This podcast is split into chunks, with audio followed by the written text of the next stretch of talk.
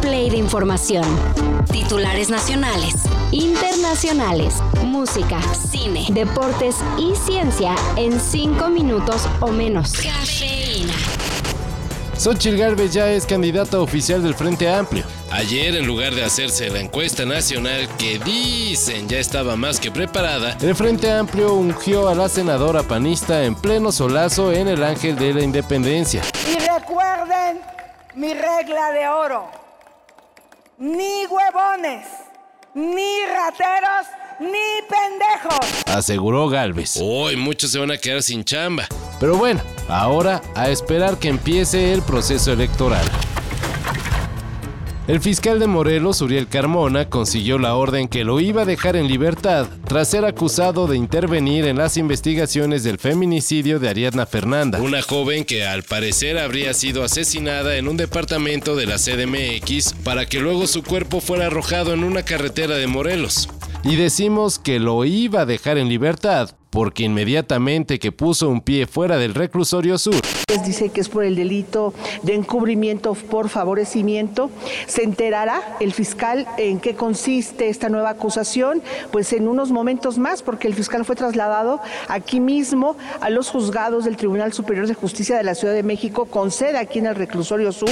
Así que aunque el juez determinó que las autoridades violaron el fuero del fiscal morelense, Va para adentro de nuevo. Y viene Huerta, y viene Huerta, y sigue Huerta, y sigue Huerta. Talavera, el chino Huerta, gol. ¡Gol! El chino Huerta anda en plan grande. Y al parecer no solo en México se están dando cuenta. Luego de recibir su primera convocatoria a la selección nacional, el jugador de Pumas parece que es del interés de un club de la Serie A de Italia. Así que solo sería cuestión de un par de meses para que Puma se quede sin su jugador más valioso. ¿Será? La Suprema Corte de Justicia invalidó la desaparición del fondo económico del cual se valían varios proyectos cinematográficos nacionales para llegar a concretarse. Sin embargo, parece que esta decisión no logrará salvar al Fondo de Inversión y Estímulos al Cine, El Fidecine. el cual fue borrado del mapa por legisladores en septiembre del 2020. Esto quiere decir que continuará el apoyo a las producciones nacionales, Sin embargo, será por medio de un nuevo programa de estímulos. que pues todavía no existe. Así que habrá que esperar a ver a qué horas los diputados y senadores se les ocurre ponerse a trabajar en el tema. Muy bien, manojo de fracasados. Ustedes me odian y yo los odio aún más. Pero mis superestrellas son todo lo que tengo. Así que em, quiero que recuerden algo que les inspire. Alguien que les haya dicho alguna vez en la vida y salgan a ganar. Y en la sección Ahora, ¿qué hace encabronar a la gente? Bueno, en redes, la fiesta que una pareja le organizó a su hijito fan de Ramstein generó mucha indignación. pero mucha.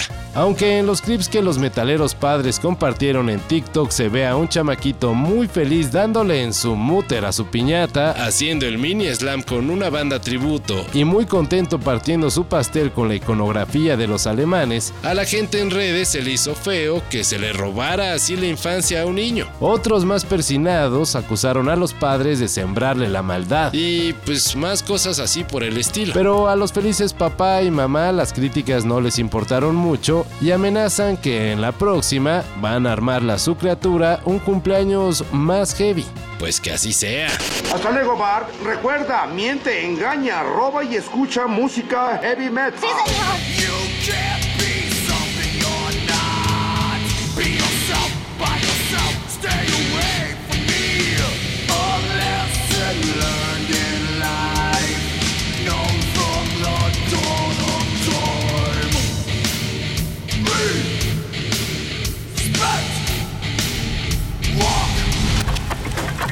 esto y más de lo que necesitas saber En sopitas.com. El guion corre a cargo de Álvaro Cortés y yo soy Carlos el Santo Domínguez. Cafeína. Un shot de noticias para despertar. Lunes a viernes por sopitas.com. Y donde sea que escuches podcast.